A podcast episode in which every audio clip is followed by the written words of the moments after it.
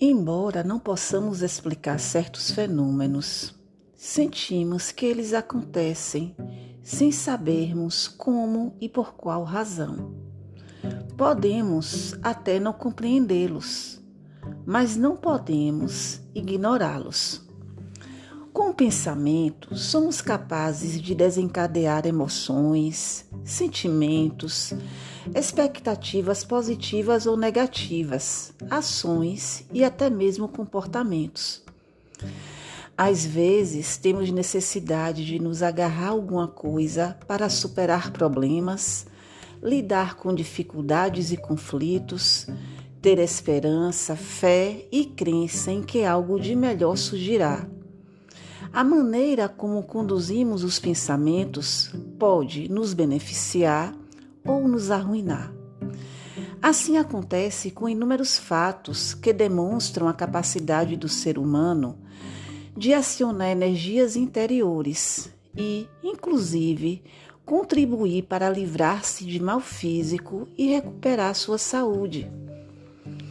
Em certas situações, administra-se à pessoa com doença imaginária substância sem propriedade terapêutica, o que nós chamamos de placebo, cujo único componente é fazê-la crer que está sendo tratada com a substância própria para combater a enfermidade criada na sua mente. Em muitos casos, esse efeito, esse efeito que chamamos placebo, reduz e até mesmo elimina os sintomas reclamados. É o poder da mente de ficar curado, sintetizado nas palavras do Sêneca, o filósofo romano. É parte da cura o desejo de ser curado. Acreditar em algo transcendental, independentemente de convicção religiosa, traz esperanças de que alguma coisa de bom pode acontecer. Quem não conhece as expressões que tem fé, tudo pode? A fé remove montanhas. Ciência e religião podem ser vistas como compatíveis entre si. Fala-se que Albert Einstein dizia: quanto mais acredito na ciência, mais acredito em Deus. E a ciência sem a religião é manca, a religião sem a ciência é cega considerando que muitas pessoas encontram na espiritualidade e religiosidade uma fonte de conforto, já se reconhece, por exemplo, que práticas como oração e meditação trazem serenidade e equilíbrio físico-mental ao enfermo, ajudando a uma recuperação mais rápida.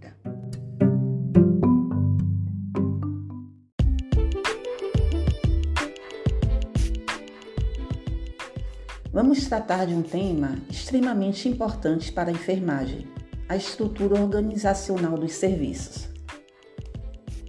Os estudiosos da administração contemporânea, eles têm sinalizado que as organizações com uma estrutura rígida, verticalizada e uma administração tradicional deverão projetar o mais rápido possível mudanças organizacionais que possam romper com esses modelos estáticos que são provenientes lá da escola da administração clássica que nós já estudamos inicialmente na nossa primeira aula, pois estão se apresentando essas escolas clássicas ineficientes para as demandas atuais. Assim, no futuro não muito distante, até as empresas mais modernas passarão por grandes transformações, sendo que a gerência da mudança estará presente cada vez mais no cotidiano dos diversos tipos de organizações, dentre elas, evidentemente, as organizações de saúde. Então, nesse novo contexto, a organização do futuro ela estará voltada para os clientes colocando no plano central a questão da qualidade dos seus serviços, dos seus produtos e terá uma relação mais próxima ainda com a comunidade, assumindo uma postura de maior responsabilidade para com o meio ambiente. Internamente possuirá menor número de níveis hierárquicos e na própria hierarquia, no sentido atual, ela desaparecerá, dando espaço à figura do líder como treinador e motivador. Portanto, essas organizações, elas não acompanham essa nova perspectiva, é? Ou seja, essas organizações que não tiverem essa visão, que não acompanharem essa nova perspectiva, elas poderão sucumbir em meio às exigências impostas pela sociedade contemporânea, tornando-se um imperativo atual as mudanças organizacionais como forma de garantir a sobrevivência das mesmas. Diante disso que eu apresento para vocês, eu os convido para a nossa aula de estrutura organizacional, onde estaremos aprofundando esses conhecimentos. Aguardo vocês logo mais.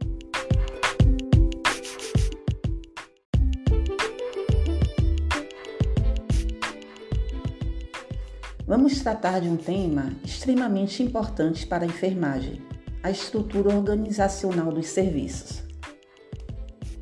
Os estudiosos da administração contemporânea, eles têm sinalizado que as organizações com uma estrutura rígida, verticalizada e uma administração tradicional deverão projetar o mais rápido possível mudanças organizacionais que possam romper com esses modelos estáticos que são provenientes lá da escola da administração clássica que nós já estudamos inicialmente na nossa primeira aula, pois estão se apresentando essas escolas clássicas ineficientes para as demandas atuais.